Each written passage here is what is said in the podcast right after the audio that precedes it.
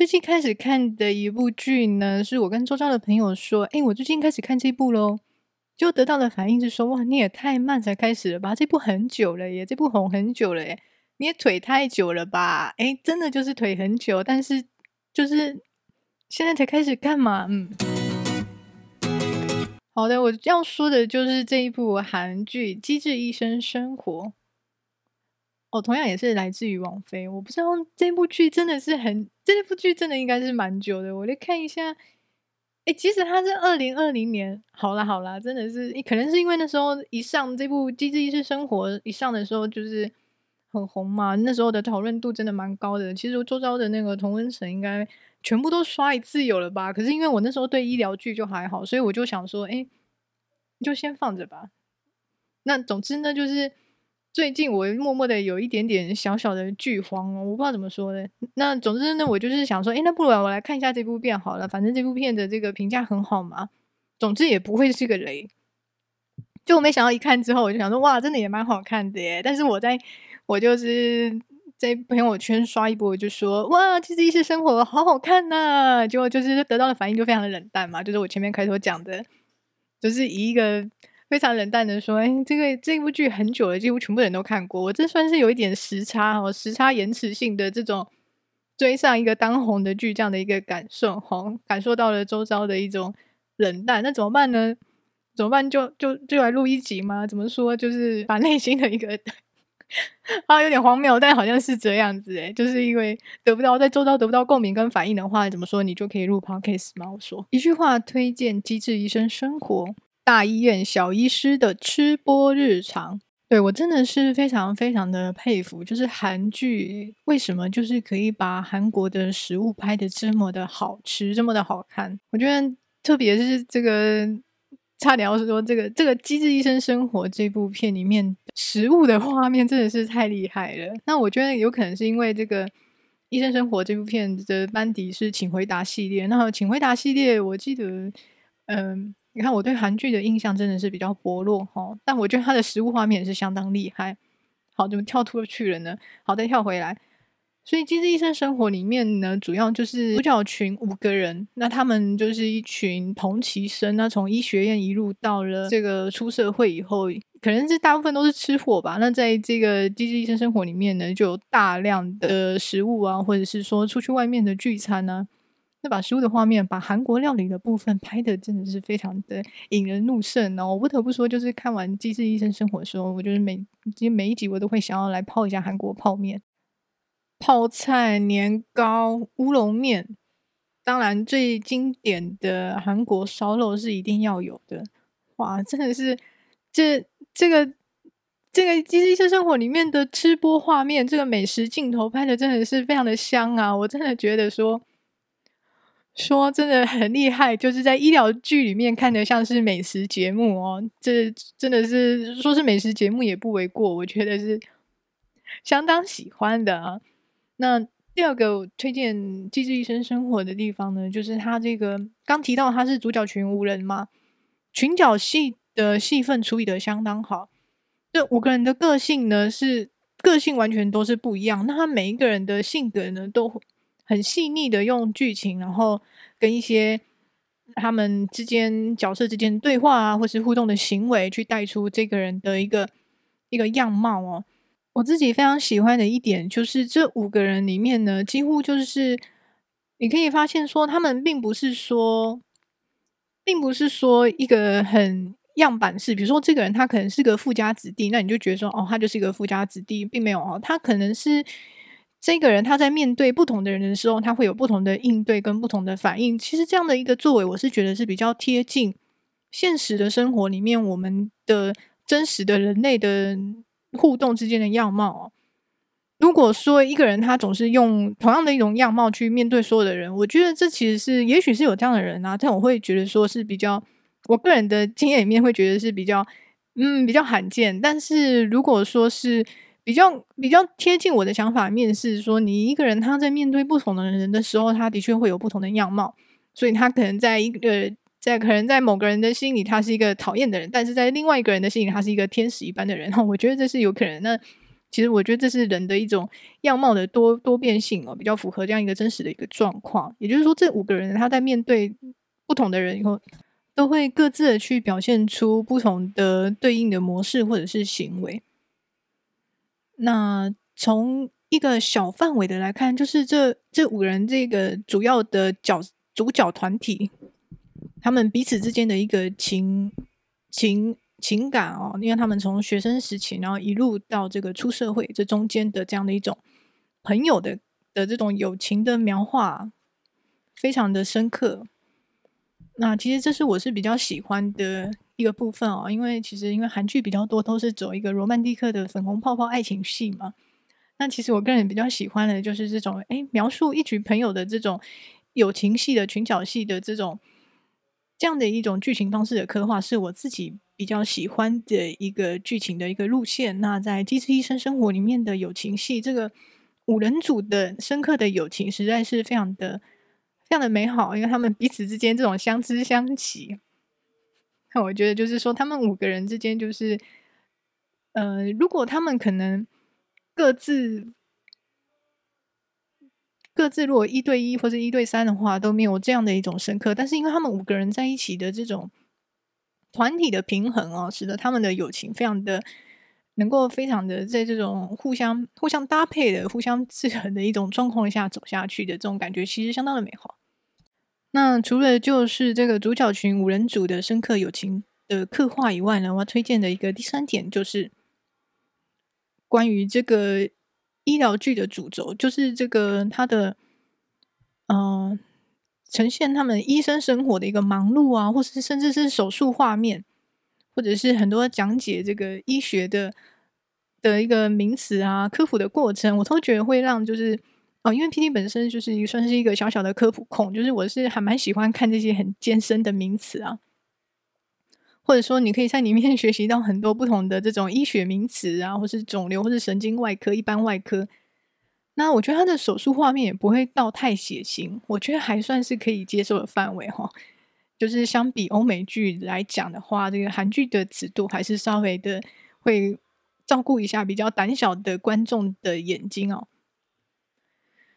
那提到了除了他的这个手术画面以外呢，也可以引申到我觉得医疗剧里面一个还蛮重的一个核心态度，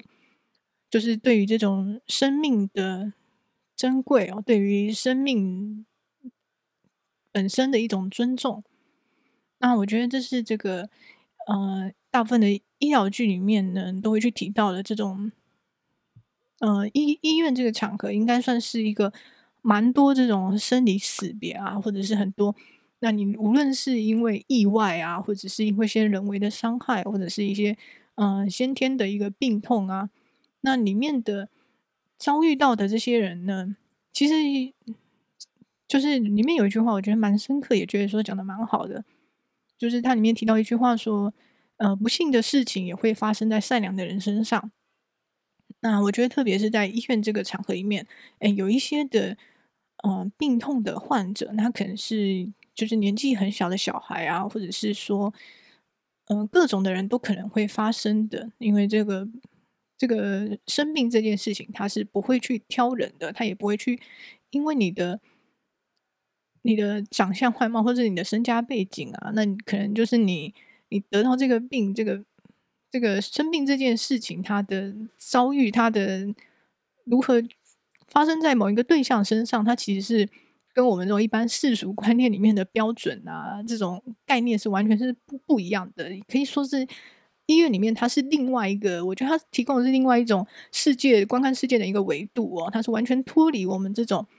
呃，世俗的社会观念里面的一个概念哦，首先就是他把这种生死的东西是放到一个很很摊出来的一个概念哈。因那那在这个场域里面呢，就是说，当然有些医疗剧会去比较跟俗世去挂钩的比较深的，就是会去讲到很多，就是你去衡量生命的这种，谁的命比较重要，或者是说谁的命比较相对来说不重要这件事情哦，其实在有些医疗剧里面会去提到。但是我觉得在《机智医生生活》里面呢，它其实是稍微的去避开、去避开这个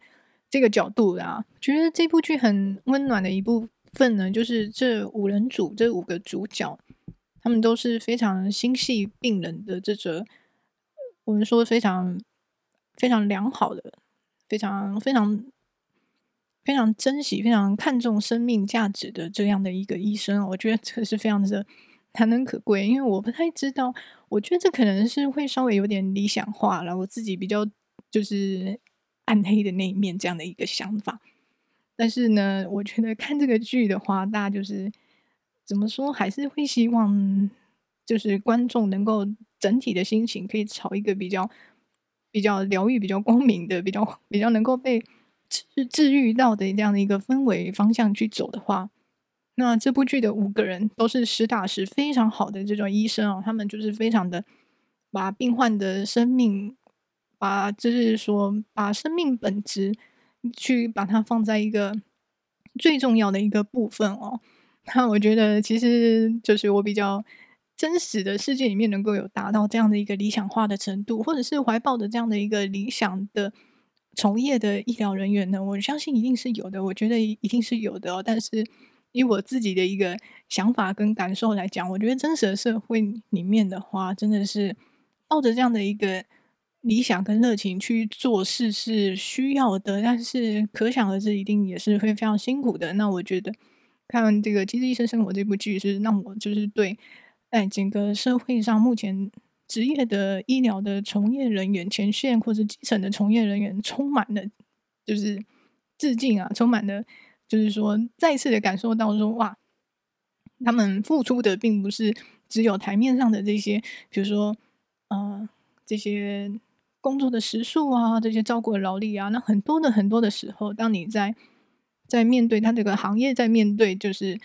生命的抉择的时候，他可能这个医疗人员可能他的一件的一个决定或者一个选择，是会影响到一个生命的存续的时候，那他去做这样的一个决定的背后，去担负的一个精神层面那个压力是非常的大的。那特别是他这样子每天每天每天呢。嗯，日复一日的去泡在这样的一个压力里面呢，我觉得大部分的一个状况呢，其实应该是会麻木的。那麻木可能也是一种他去保护自己的一个机制，但是这样的一个麻木，可能也对于他的面对病患或者面对家属的时候的那个情绪跟态度要怎么样去调整呢？那其实对于这个，嗯。从业医疗从业人员来讲，应该是非常困难的哦。那我觉得真的是非常的辛苦。我从这部剧里面去感受到的，就是说，哇，那我觉得在《机智医生生活》里面呢，我们就可以看到，就是也是一种学习。我觉得对我来讲，就是这五人帮呢，他们的一个算是非常温柔或者非常同理心开启的，那去面对当，尤其是面对家属啊，那家属可能会有一些比较比较焦虑啊，或者是一些比较。比较失控的一个情况下的话，那他们这个这个医生呢，他其实也是一个，我觉得非常也是让我们一般人可以去学习到说啊，也许在那样一个情况底下呢，那这个对方的情绪失控呢，是背后其实是会有一些理由或是一些道理，也是这部剧它整个去给出的一个蛮大的一个 note，就是说对于生命的。生命这件事情本身就是要一个人基本的尊重在这边。那无论他今天可能是呃任何人，我觉得他这个医疗剧它本身是从医生的一个角度去看起的话，就是说每一条生命都是值得去尊重的，或者值得去被好好对待的。一不小心好像比较严肃了一点点哈。那我这边去稍微去讲一下，说我自己自己那个气质医生目前好像是出。两季的样子，那我第一季的部分是非常快速的把它看完了，但是呢，嗯，就是后面讲一些我自己的一个小小的一个其他的想法，就是我在第二季的部分呢，我就觉得说，哎，好像比较没有我在看第一季的时候那样一种一种哇，好好看啊这样的一个一个心情。那我稍微去想了一下，说，嗯，我我第二季好像看到中间，我就稍微前面三分之一我好像就稍微停下来了哈。我去稍微想一下，说，诶，这里面这个差别到底是在哪里？那我觉得啦，就是说，诶，后面有点小害怕。就第二季的部分呢，对于五人组他们的，因为第一季有蛮多他们的过去，就是他们学生时期跟他们的现在，他们的过去跟现在这样的一种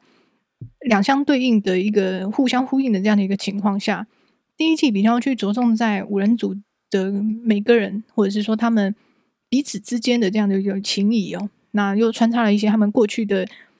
一些特殊的事件，那影响到他们现在的一些想法。那我觉得这部分是比较吸引我的一个部分，就是他们五人组的友情的刻画。那第二个就是说，哦，我刚提到就是说，我觉得第二季稍微比较相对缺少的一个。减少的一些戏份跟一些部分的一个描述哦，那另外也包括说，我觉得第二季就是我第一季他们很喜欢他们的